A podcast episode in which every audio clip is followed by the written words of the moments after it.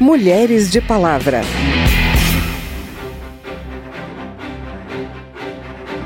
Acabei com tudo 76% das vítimas de feminicídio foram perseguidas por seus parceiros íntimos, sendo que 54% das vítimas reportaram à polícia estarem sendo stalkeadas antes de serem assassinadas por seus perseguidores. O que é mais é, dramático é a gente observar que essa ameaça que é feita, né, e o medo subjetivo dessas mulheres, tem encontrado respaldo nas estatísticas, porque uma pesquisa feita é, no Brasil vai mostrar que uma parte muito grande das mulheres que morrem no Brasil estão morrendo durante o processo de separação ou logo depois do processo de separação. Abandono do lar aparece ali. Ele não conseguiu lidar com essa mulher que está abandonando o lar. E aí, como ele amava demais, ele não tinha nenhum outro instrumento a não ser matá-la. Eu andei demais, não olhei a perseguição obsessiva virou crime previsto em lei. O stalking, termo em inglês que conceitua a perseguição repetida e continuada, agora dá prisão e multa. O stalking está na origem de outros crimes até mais graves, como o feminicídio. Já o medo da vingança é o maior motivo para que as mulheres não abandonem relacionamentos abusivos. E o que leva os homens a matarem suas companheiras? Assuntos que a gente tem que abordar aqui com frequência. Agora, a pandemia tornou ainda maior o desafio de enfrentar a violência doméstica contra as mulheres. Muitas vivem um período de maior convívio com o agressor por causa do isolamento social que é necessário.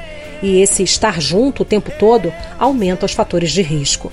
Eu trago ainda um outro assunto, uma boa notícia sobre a participação feminina na produção de pesquisa no Brasil. Eu sou Vera Morgado e te convido a entender mais esses temas de hoje não vou mudar. Esse caso não tem solução. Medo, dependência emocional, financeira, porque as mulheres permanecem em relações abusivas e porque o homem que chega a jurar amor acaba por agredir e até matar a esposa ou namorada. A repórter Verônica Lima traz algumas respostas para gente. Vez eu tive uma ilusão e não soube o que fazer, não soube o que fazer.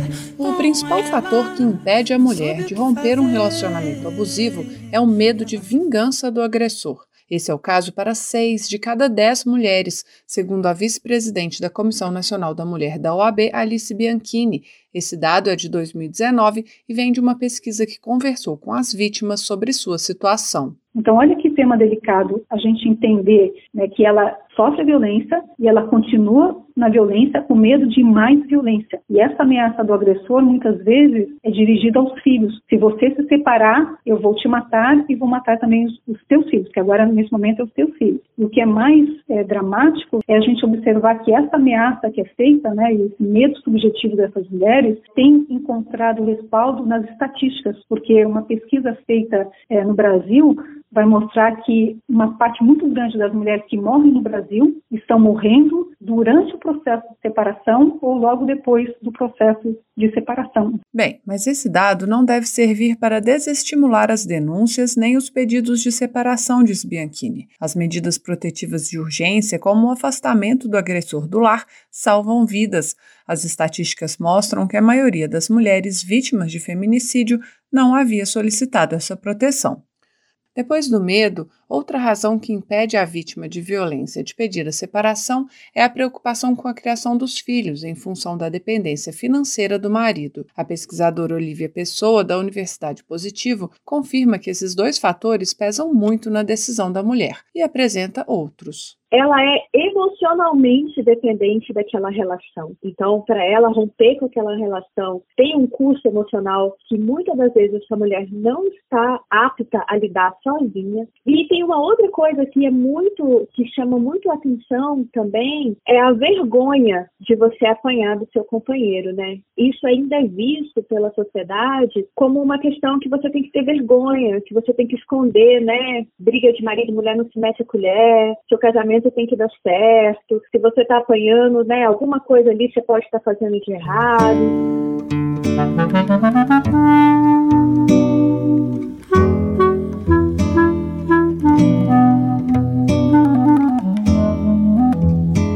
Se há mais de um motivo para a mulher não sair de uma relação abusiva, a razão dos homens para exercer a violência é quase sempre a mesma. Segundo Bianchini, dados do Ministério Público de São Paulo mostram que grande parte dos feminicídios no estado decorre do processo de separação e do chamado ciúme. Esse sentimento, que normalmente é visto como uma expressão de amor, é na verdade, diz Bianchini, um sentimento de posse e de não aceitação da liberdade da mulher de traçar seu próprio destino. Novamente, a pesquisa de Olivia Pessoa, que analisou 147 processos de feminicídios ocorridos no Paraná a partir de 2017, confirma os dados. Em sua defesa, os réus acusados de feminicídio argumentam que mataram porque amavam demais. Ele amava tanto, tanto, tanto, que não conseguiu lidar com o fato dela sair de casa, com o fato dela abandonar o lar. Isso é uma questão que pega também, sabe? Abandono do lar aparece ali. Ele não conseguiu lidar com essa mulher que está abandonando o lar. E aí, como ele amava demais, ele não tinha nenhum outro instrumento a não ser matá-la. Essa questão eu posso te dizer com segurança que ele perpassa todos os processos. A pesquisadora defende que o judiciário colete mais dados sobre o perfil das vítimas de feminicídio, em especial aqueles que se relacionam com a sua permanência no relacionamento abusivo, para ajudar na elaboração de políticas públicas para o combate dessa violência.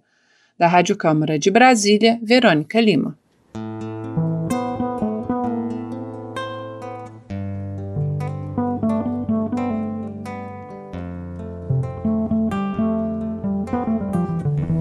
Pode começar pela internet. Um monitoramento constante das redes sociais, mensagens e contatos insistentes, depois intimidação, ameaças. Você pode começar a se sentir observada, depois vigiada até chegar a ter sua vida invadida. E pode não perceber os sinais de imediato, mas o stalker já está lá. Oh, sim, eu estou tão cansado. Com a vítima já envolvida, a violência vai se expandindo para várias áreas da vida. E daí chega momentos de exposição da sua intimidade, divulgação de boatos, constrangimentos em locais públicos.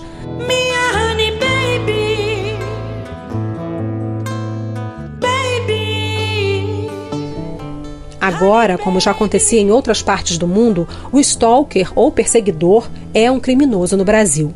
A lei foi aprovada no Congresso e sancionada. Se você se sente vítima de um stalker, procure apoio dos amigos, da família e ajuda da polícia. O repórter José Carlos Oliveira explica o que pode acontecer com quem comete esse crime a partir de agora. Oh, minha grande, oh, minha pequena a minha grande obsessão acaba de virar lei a tipificação do crime de perseguição obsessiva, também conhecido como stalking em inglês. O texto altera o Código Penal e fixa a pena de seis meses a dois anos de reclusão, além de multa para esse tipo de conduta. A nova lei surgiu de proposta da senadora Leila Barros, do PSB do Distrito Federal, aperfeiçoada na Câmara pela relatora deputada Sheridan, do PSDB de Roraima, que é psicóloga e explica a tipificação desse crime. A perseguição configura-se pelo comportamento de perseguir outra pessoa de maneira insistente e obsessiva, perturbando gravemente a tranquilidade e privacidade das vítimas e muitas vezes a própria liberdade de livre locomoção da vítima. É preocupante o número crescente de pessoas que têm a sua liberdade e integridade física ou psicológica cerceadas por perseguição, especialmente com a utilização de redes sociais, visando a ocultação da identidade do agressor. Esses delitos causam inúmeros transtornos à vítima, que passa a ter a vida controlada pelo delinquente, vivendo com medo de todas as pessoas em todos os lugares que frequentam, um verdadeiro tormento psicológico.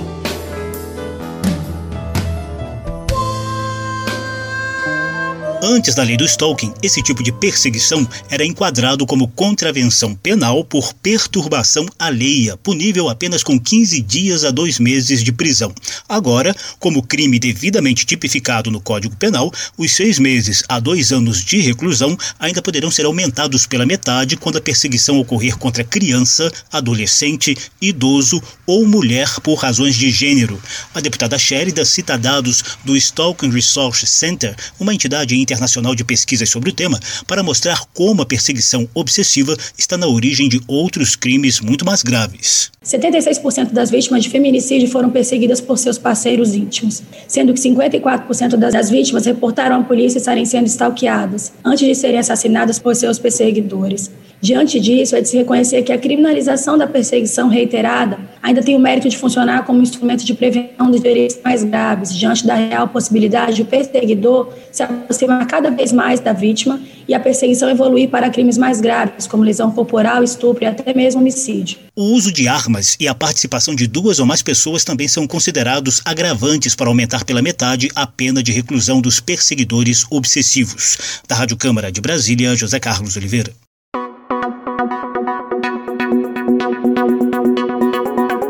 Tenho boas notícias para encerrar. A licença maternidade teve mudanças. Agora, quando a mãe ou o filho recém-nascido tiverem problemas e precisarem ficar internados no hospital, a licença maternidade de 120 dias começará a contar após esse período. O governo regulamentou a medida que foi decidida pelo Supremo Tribunal Federal. A ideia é resguardar a convivência entre a mãe e o bebê ela deve requerer a prorrogação do benefício por meio do empregador ou pela Central 135. O nome do serviço é Solicitar Prorrogação de Salário Maternidade e precisa anexar documento médico que comprove a internação. Para dar a outra boa notícia, ouvimos o consultor da Câmara, Cristiano Aguiar Lopes. Um estudo da consultoria legislativa aponta que as mulheres, que já eram a maioria dos estudantes, expandiram ainda mais a presença nos cursos de pós-graduação no Brasil. A pesquisa analisou dados desde o ano 2000 até 2018. Mas Cristiano afirma, no entanto, que algumas áreas de pesquisa ainda permanecem quase que exclusivas dos homens. Em relação à participação feminina, é interessante notar que desde o início da série histórica analisada, é, as mulheres sempre foram maioria. Tá? E essa maioria tem se ampliado. A gente começou na série histórica com 50, cerca de 51% de mulheres entre os alunos de pós-graduação, e em 2018 estava com algo como 54% de mulheres na pós-graduação.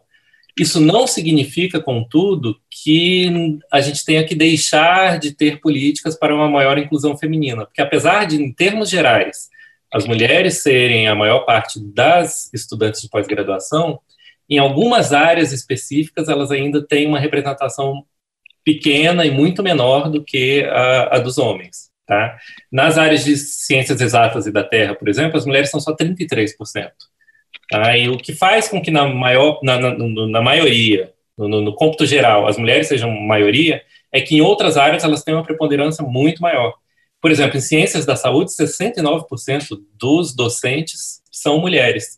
E é isso que faz com que no cômputo geral elas sejam maioria. Mas em algumas áreas específicas, em ciências exatas da Terra, especialmente em cursos como física ou como ciência da computação, as mulheres ainda são uma minoria entre os estudantes de pós-graduação. E esse foi o Mulheres de Palavra, que teve a produção de Cristiane Baker, reportagens de Verônica Lima, Márcio Aquilissardi e José Carlos Oliveira. Trabalhos técnicos Everson Urani. Na apresentação e edição desse programa, eu, Vera Morgado, agradeço a sua audiência. Se você tem alguma dúvida, manda pra gente. O e-mail é radio@câmara.leg.br e o WhatsApp é 61 999 78 9080. O Mulheres de Palavra é produzido pela Rádio Câmara e transmitido pelas rádios parceiras em todo o Brasil, como a Rádio Cidade de Mojimirim, em São Paulo. Você pode conferir todas as edições do programa no site radio.câmara.leg.br e no seu agregador de podcast preferido. Tchau, até o próximo programa. Mulheres de Palavra.